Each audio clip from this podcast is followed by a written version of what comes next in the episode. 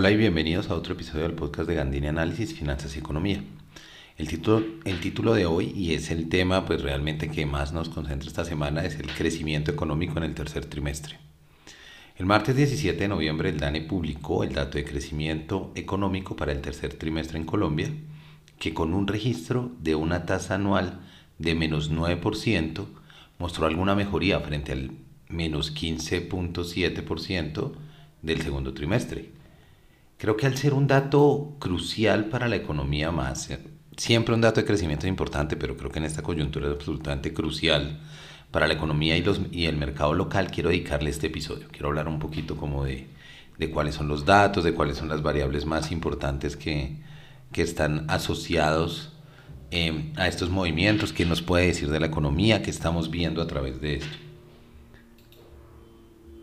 Entonces, bueno, empecemos a hablar un poquito como del dato como tal, el dato más grueso. Entonces, en su serie original, el dato del tercer trimestre mostró una reducción de 9% frente a menos 15.7% del segundo trimestre. El esperado, de acuerdo a la encuesta de opinión financiera de Desarrollo, era menos 8.25%. Igual son 75 puntos básicos de diferencia, digamos que el menos 8.25 es la mediana del mercado que podía, eh, que mostraba, digamos, un dato ligeramente mejor. Em, si hablamos de la serie ajustada por efecto estacional y calendario, que es cuando se miran, por ejemplo, cosas como los festivos, donde cae Semana Santa, para tratar de hacer la serie más uniforme en términos comparativos entre un año y otro, em, esta reducción fue de menos 9.5%. Esto, por supuesto, va, a volver a reajustar las expectativas para cierre de 2020. Seguramente todo el mundo va a volver a incluir este dato en sus modelos y volver a sacar unas nuevas expectativas.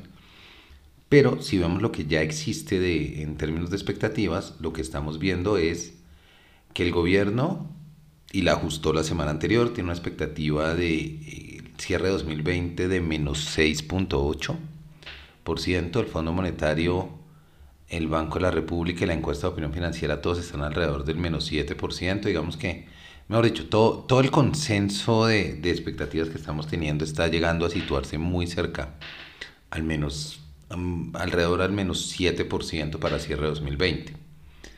Por supuesto, será importante ver cómo estas proyecciones se pueden ver afectadas con este dato, si van a mejorar, si van a empeorar, cómo, cómo está la expectativa frente a esto. Eh, si nosotros comparamos, digamos, el, eh, lo que fue este trimestre, que obviamente fue un trimestre muy, muy bajo, estamos en una contracción de menos 9%, eh, si lo comparamos con los trimestres anteriores, pues podemos ver que en 2019 el tercer trimestre tuvo un crecimiento de 3.5, en 2020 tuvo uno de 2.7 y en 2017 fue de 1.7. Digamos que veníamos en esa senda de crecimiento que se estaba sosteniendo, pues hasta que por supuesto llegó este, esta, em, esta coyuntura de la pandemia y nos mandó a todos pues a replantear muchas cosas. Entonces es importante tener esto muy muy en cuenta. Em, si ustedes recuerdan, el PIB se calcula, o si no lo saben, les cuento, el PIB se calcula por dos metodologías básicamente. El PIB vía gasto y el PIB vía producción. Cuando hablamos del PIB vía gasto, hablamos de la suma del consumo de los hogares, más la inversión, más el gasto público, más las exportaciones, menos las importaciones, que es decir, las exportaciones netas. Si hablamos del PIB vía producción, lo que estamos hablando es que es la sumatoria de los sectores productivos. Cualquiera de estos dos números, de estas dos formas o metodologías de cálculo, debe dar el mismo valor. Entonces, em, vamos a hablar un poquito porque cada una nos dice una cosa diferente en el, en el reporte del DANE y es interesante ver cómo nos, nos muestran información desde un lado y desde el otro. ¿Listo? Otra cosa que es importante, el PIB que les voy a hablar ahora se llama el, de, el que es a precios constantes, es decir, base del 2015. ¿Eso qué quiere decir?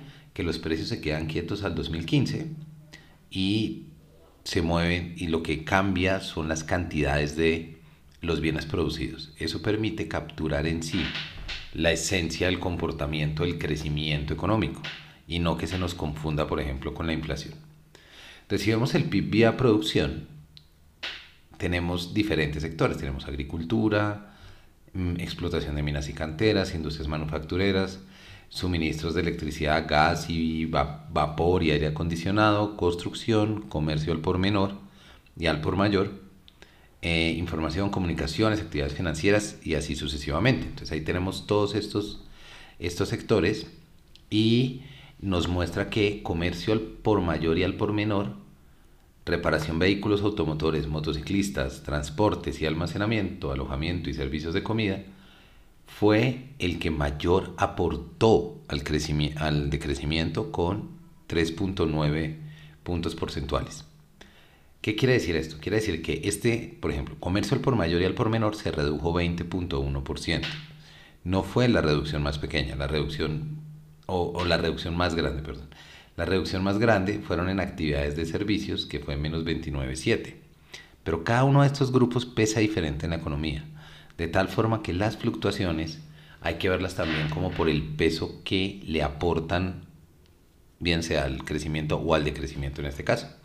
Entonces este primer puesto se lo lleva comercio al por mayor y al por menor, porque su reducción de 20.1% le aportó a este decrecimiento menos 3.9 puntos porcentuales. Cuando veamos consumo de los hogares, pues nos vamos a dar cuenta cómo está la relación ahí.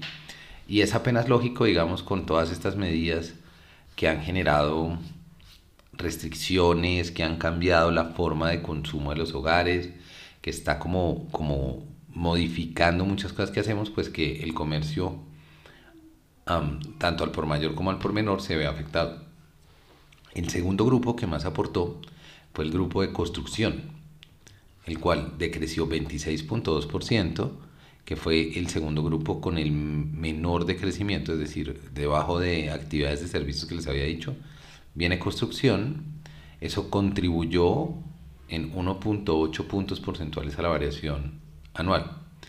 Vale la pena mencionar que construcción ha venido, venía contrayéndose desde mucho antes de que viniera, de que viniera la pandemia. Entonces esto es solo una fuerza que, que golpea también un sector que ya venía golpeado.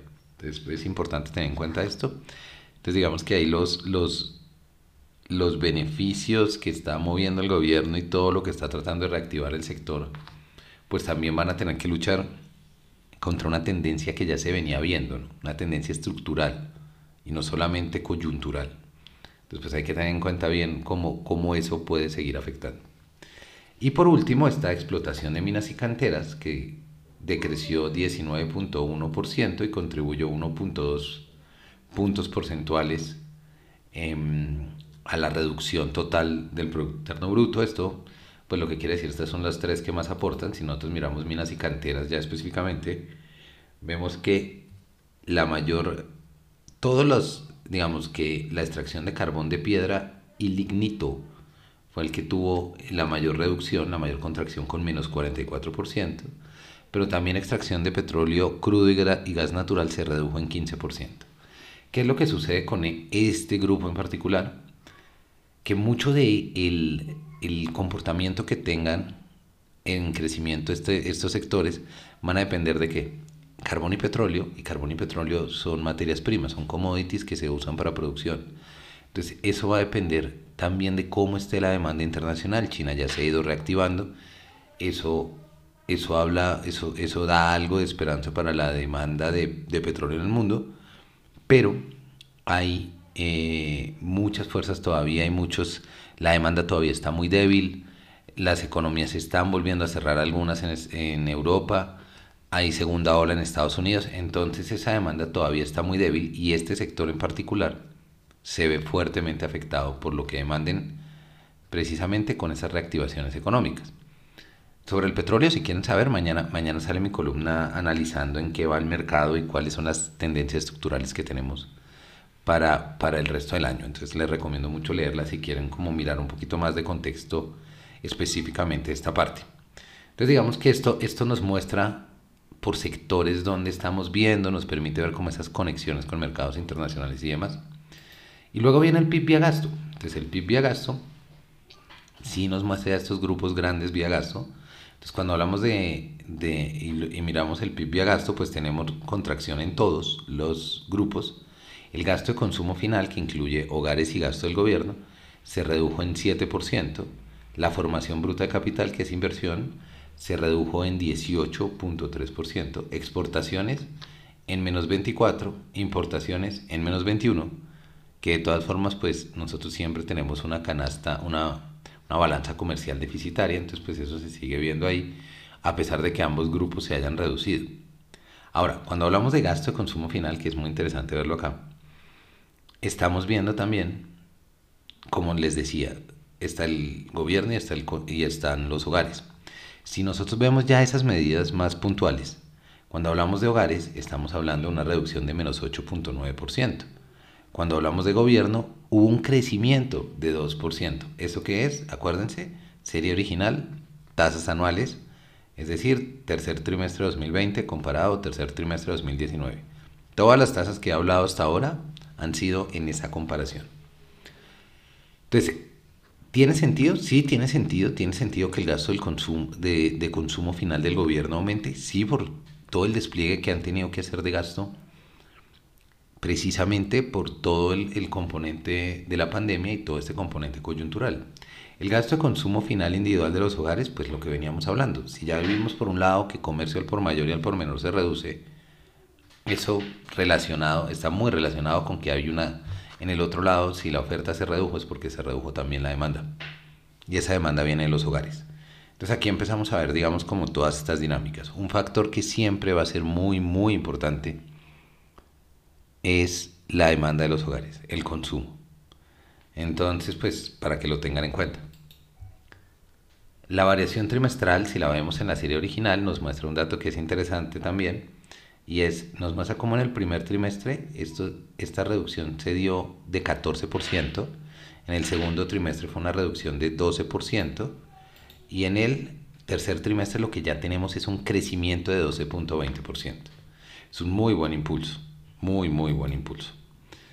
Entonces, la recuperación de la contracción económica que ha sufrido el país, digamos, ya para dar unas conclusiones, específicas de todos estos temas. La recuperación de la contracción económica que ha sufrido el país debido a la pandemia va a tomar tiempo. Eso no va a pasar de la noche a la mañana.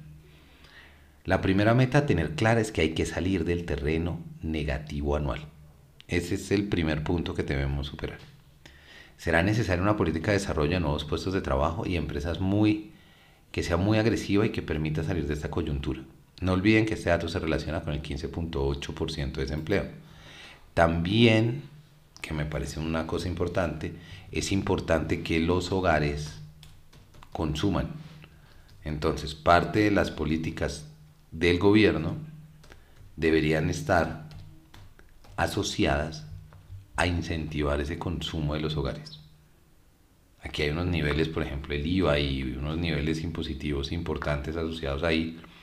Entonces también no todo es enfocar la política a crear nuevos puestos de trabajo, sino también qué tipo de políticas pueden incentivar el consumo de los hogares, porque eso también prende la máquina, ¿no?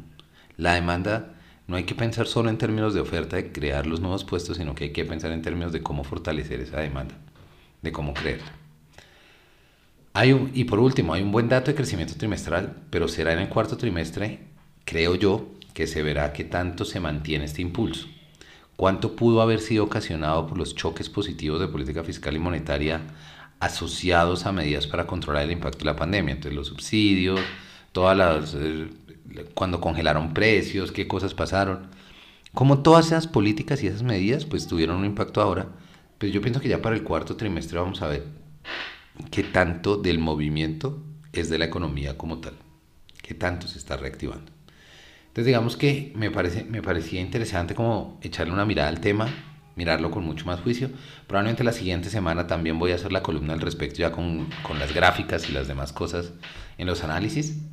Esta semana, entonces lo que les decía, mañana está la columna de petróleo por si quieren ver ese contexto de, de minería y petróleo que yo les, les, les estaba contando del mercado internacional. Creo que queda mucho camino por recorrer y hay muchas mucha, mucha incertidumbre asociada, digamos, como a, todo este comportamiento. Entonces, pues, tendremos que seguir muy de cerca todos los datos económicos, como siempre hemos hecho este año. Y, pues, eso era lo que les quería traer, estas conclusiones para, para tenerlas en cuenta. No olviden, pueden seguir mi informe semanal Todos los lunes el Market, el market Update, tres datos a seguir. Cada semana lo publico en Gandini Análisis. Pueden seguirme en Twitter, soy Rock Economist 1 y revisar mis columnas en la revista Dinero cada miércoles. Nos estamos oyendo, que tengan un gran, gran resto de semana y vamos a ir, vamos para adelante y vamos viendo cómo van mejorando los datos.